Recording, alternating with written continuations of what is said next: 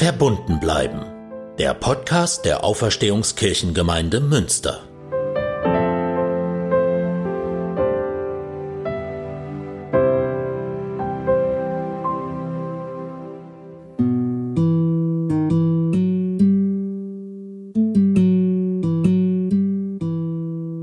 Es gibt ein Klischee, was sich hartnäckig hält. Klischee, was das Verhältnis von Christentum und Judentum betrifft. Eigentlich ist es ein ganzes Cluster von Klischees. Oft wird es an Bemerkungen zum Charakter von Alten und Neuen Testament deutlich. Der Gott des Alten Testaments sei ja ein ganz anderer als der des Neuen Testaments. Oder das Alte Testament kenne ja nur Regeln und Gesetze und blinden Buchstaben glauben, während das Neue von Freiheit und Liebe spricht. Solche Aussagen transportieren aus christlicher Sicht ein Überlegenheitsgefühl. Darin sind alle diese klischeehaften Äußerungen verbunden. Sie hängen mit der antijudaistischen Geschichte des Christentums zusammen. Denn wenn man es genau betrachtet, ist die westliche Geschichte bis zum Holocaust im 20. Jahrhundert immer leider schon von antijudaistischen und antisemitischen Tendenzen durchzogen. Simon Hillebrecht, ein lieber Kollege von mir in Herford, hat kürzlich in seinem Podcast Lebenszeichen Matit Yahu Kellich, emeritierter Professor für Klavier und Vorsitzender der jüdischen Gemeinde Herford-Detmold, zum Begriff der jüdisch-christlichen Tradition befragt. Besonders in der Diskussion um Migration aus muslimisch geprägten Ländern wurde und wird dieser Begriff immer wieder als Abgrenzung gegenüber dem Islam instrumentalisiert. Dabei muss man doch feststellen, wie Matidjau Kellich in dem Gespräch mit Simon ganz klar zum Ausdruck gebracht hat. Bis zur Shoah, also bis zum Holocaust, war das Verhältnis von Christentum und Judentum vor allem von Ausgrenzung, Verfolgung und Assimilations- oder auch Missionsbestrebungen gekennzeichnet. Erst nach 1945 kam vor dem Hintergrund des Schocks und des Traumas der Nazizeit eine neue Qualität in das jüdisch-christliche Miteinander in Deutschland.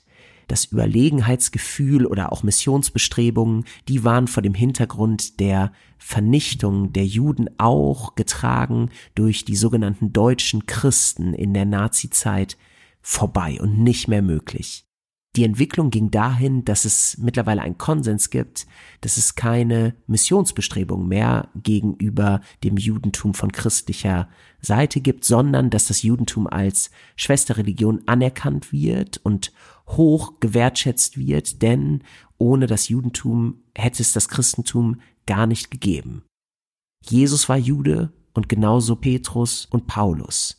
Der Gott, dessen Reich Jesus verkündet hat, war Adonai der Gott Isaaks und Jakobs. Das ist der Gott der hebräischen Bibel, der aus christlicher Sicht gesprochen der Gott des Alten Testaments ist. Schon deshalb macht es theologisch überhaupt keinen Sinn, einen Unterschied zwischen dem Gott des Alten Testaments und dem des Neuen zu konstruieren. Der Gott, den wir Christen als Vater ansprechen, weil Jesus ihn nach der biblischen Überlieferung aber genannt hat, ist der Gott, dessen Name für Jüdinnen und Juden so heilig ist, dass sie ihn nie aussprechen würden, sondern nur Adonai sagen, also Herr. Das verwenden sie. Und die eingangs angesprochene andere klischeehafte Sicht auf die heilige Schrift des Judentums als Gesetzes- und Buchstabenreligion gegenüber der freiheits- und liebesverkündenden Botschaft des Neuen Testaments ist ebenfalls etwas entgegenzuhalten. Jesus wird im Matthäusevangelium mit den Worten zitiert, ich bin nicht gekommen, das Gesetz aufzulösen, sondern um es zu erfüllen. Jesus steht mit seiner Art des Umgangs mit Geboten in der guten rabbinischen Tradition der kreativen Auslegungsweise des jüdischen Gesetzes.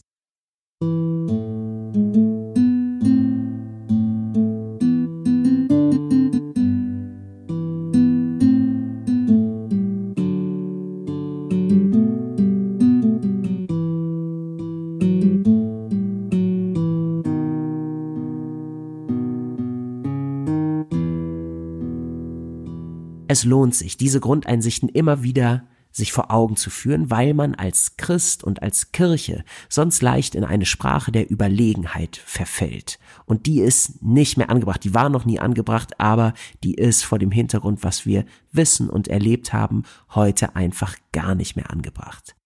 Und diese Überlegenheitsgeste, die im Christentum lange prägend war, die hat ihre Wurzel im Antijudaismus und die ebnet oder hat antisemitischen Aussagen in der Geschichte immer wieder den Weg geebnet. Das angesprochene Interview des jüdischen Gemeindevorsitzenden Matidjahu Kellich brachte auch die schmerzvolle Einsicht zur Sprache, dass jüdisches Leben in Deutschland zwar auf dem Papier existiert, es gibt Synagogen, es gibt den Zentralrat und es gibt Jüdinnen und Juden. Allerdings ist die antisemitische Bedrohungslage so frappierend, dass die wenigsten Juden eine Kippa in der Öffentlichkeit tragen. Jetzt hat sich kürzlich der schlimme Anschlag von Halle gejährt am Yom Kippur, wo am Ende zwei Menschen sterben mussten und der Terrorist oder Attentäter versuchte in eine Synagoge einzudringen, schwer bewaffnet und vorhatte, viele Menschen umzubringen. Kürzlich wurde dann aber wieder ein Jude vor einer Synagoge mit einem Spaten angegriffen. Das war gar nicht so eine lange große Nachricht, aber auch diese Tat war offensichtlich antisemitisch.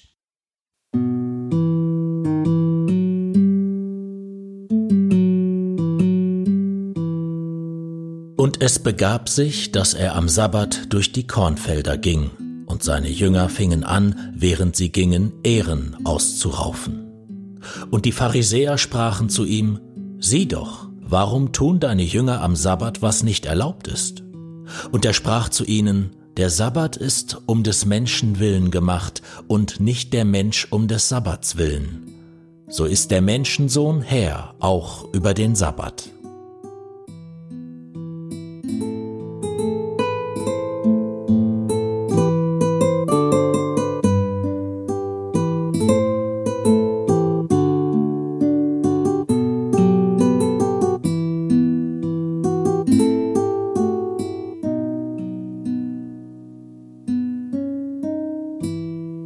Geschichte aus dem Markus-Evangelium heißt traditionell vom Ehrenraufen am Sabbat.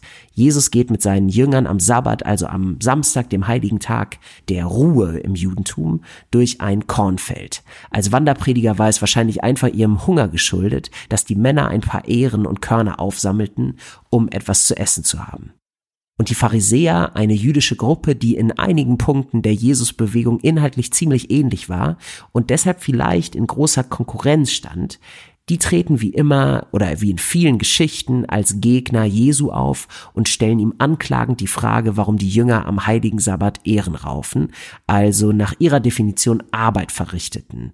Das Arbeiten am Sabbat, das war und ist verboten.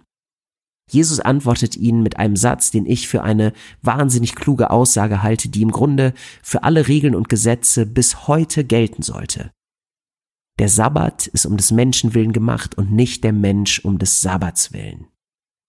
Der Sabbat ist für den Menschen gemacht und nicht der Mensch für den Sabbat. Das heißt konkret, wenn die Jünger Hunger haben und nichts anderes zu essen mehr da ist, dann sollen sie sich doch Körner auch am Sabbat aufsammeln. Alle Regeln, auch die Heiligkeit des Sabbats, die sollen dem Leben dienen und das Leben nicht etwa gefährden oder gängeln. Deswegen darf natürlich auch am Sabbat Leben gerettet, Menschen therapiert und behandelt werden. Diese Maxime, dass Gesetze dem Leben dienen mögen und nicht der Mensch verdammt ist, jedem auch noch so unsinnigen Gesetz oder zumindest bestimmten Gesetzen in unsinnigen Situationen blind zu folgen, das ist wertvoll, im Umgang mit Behörden, wenn man das Gefühl hat, wie bei Asterix dem Passierschein A38 hinterherzulaufen, kann man gelegentlich das Gefühl haben, an manchen Stellen dienen Regeln noch nicht dem Leben. Besonders in Deutschland sind wir ja ganz gut mit Verwaltungsordnungen und bestimmten Gesetzgebungen, wo man manchmal nicht so schnell durchsteigt oder sieht, was daran genau dem Leben dient. Das ist auch in der Institution Kirche, evangelisch wie katholisch, nicht groß anders. Da, wo es gewachsene Paragraphensammlungen und Ordnungen gibt, braucht es immer auch kluge Menschen, die die Regeln und Gesetze lebensdienlich interpretieren und auch, wenn es angebracht ist, nicht nur lebensdienlich interpretieren, sondern auch hinterfragen und ändern zum Beispiel geschehen in der evangelischen Kirche von Westfalen mit der letzten Synode letzten Jahres. Die Synode ist sozusagen das höchste gesetzgebende Gremium der evangelischen Kirche hier, die entschieden hat, dass Trauungen ähnlich wie die Ehe für alle im Zivilrecht, jetzt auch eben die Trauung für alle im kirchlichen Recht festgelegt ist und die Trauung nicht mehr nur bezogen ist auf heterosexuelle Paare, sondern einfach nur noch von Eheleuten gesprochen wird in der kirchlichen Gesetzgebung, so dass es jetzt völlig egal, ob Mann, Mann, Frau, Frau oder Mann, Frau ähm, kirchliche Trauung geben kann. All das ist jetzt gleichberechtigt und eine Veränderung am kirchlichen Grundgesetz, die sinnvoll und zeitgemäß ist, wie ich finde.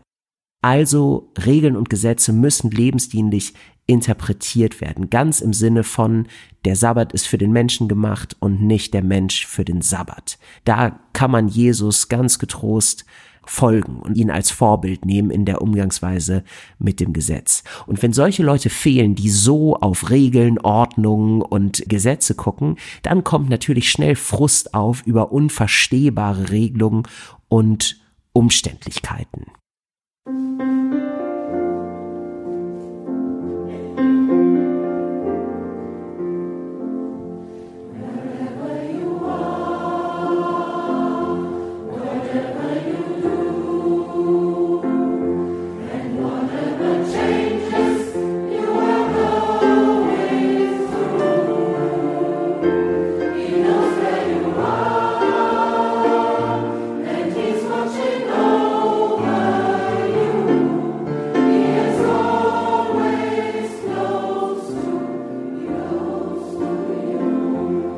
Dadurch, dass die Fallzahlen wieder so stark steigen, dadurch, dass es wieder Reisebeschränkungen aus Risikogebieten gibt und wieder wachsende Unsicherheiten im Umgang mit Corona, prägen jetzt wieder, ähnlich wie im Frühjahr eigentlich schon, viel mehr Regeln den Alltag. Und bei aller berechtigten Kritik, die es sicher hier und da an Regeln und Überlegungen gibt oder bei aller berechtigten Meinungsvielfalt darüber, ob bestimmte Dinge jetzt zu vorsichtig sind oder nicht vorsichtig genug. Zum Beispiel sicherlich bei Meinungsvielfalt darüber, ob es richtig ist, dass in der evangelischen Kirche immer noch nicht wieder gesungen wird, wo manche meinen, das soll man doch wieder machen.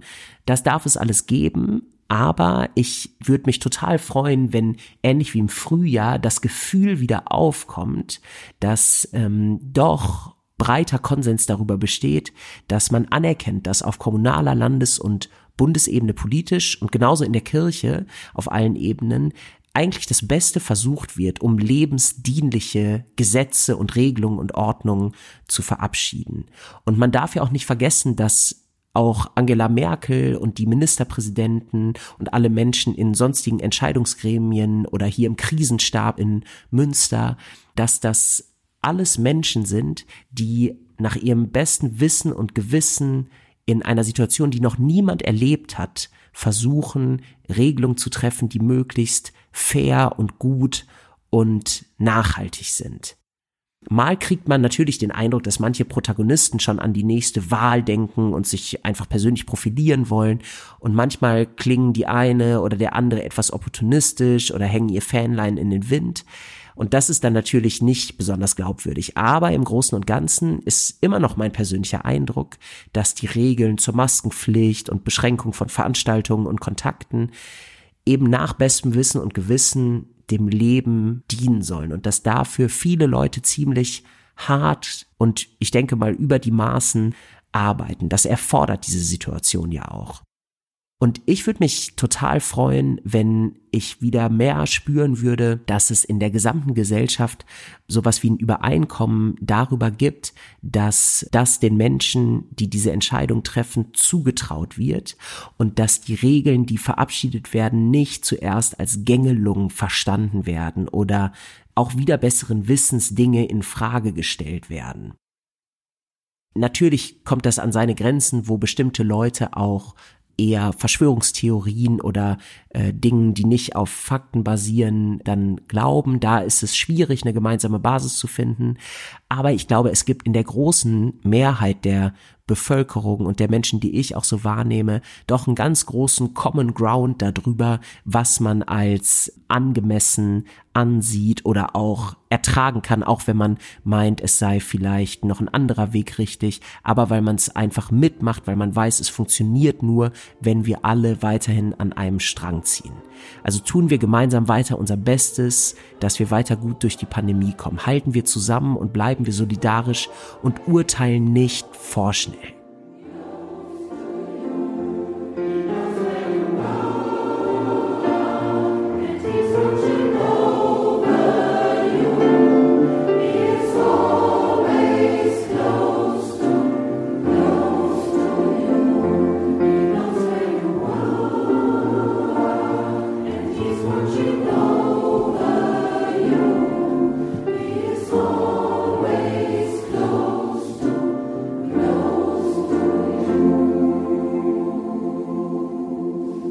Intensive Zeit in der Kirchengemeinde hier in der Auferstehungskirche liegt hinter uns. Wir haben die Konfirmation in zwei Gruppen mit je circa 200 Personen in der katholischen Herz-Jesu-Kirche in ökumenischer Gastfreundschaft nachholen dürfen.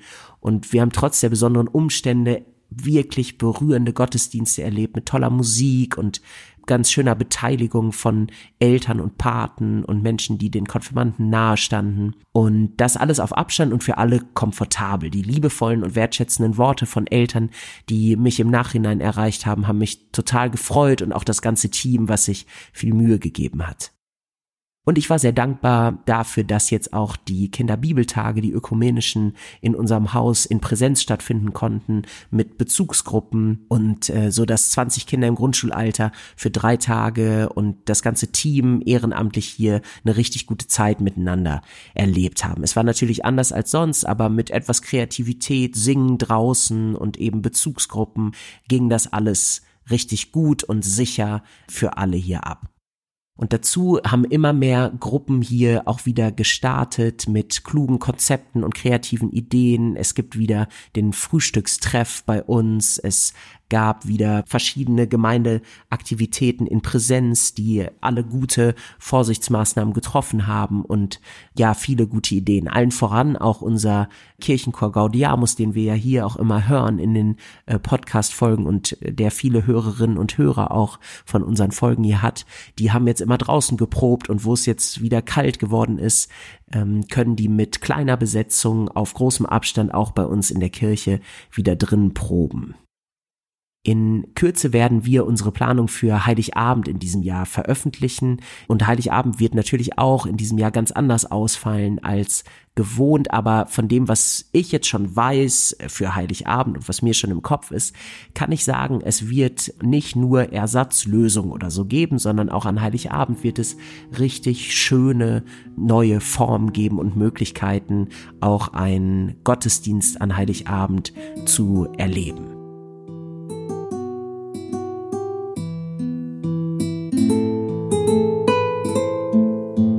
Vielen Dank fürs Zuhören. Verbunden bleiben entsteht im Team mit Brigitte Stumpf-Gieselmann, Klaus Hohmann und dem Chor Gaudiamus für Musik, Dennis Mohmer als Sprecher und Lukas Pietzner für die Produktion. Bleiben Sie verbunden und bis bald. Ihr Moritz Greper, Pfarrer der Auferstehungskirchengemeinde und für Citykirchenarbeit in Münster.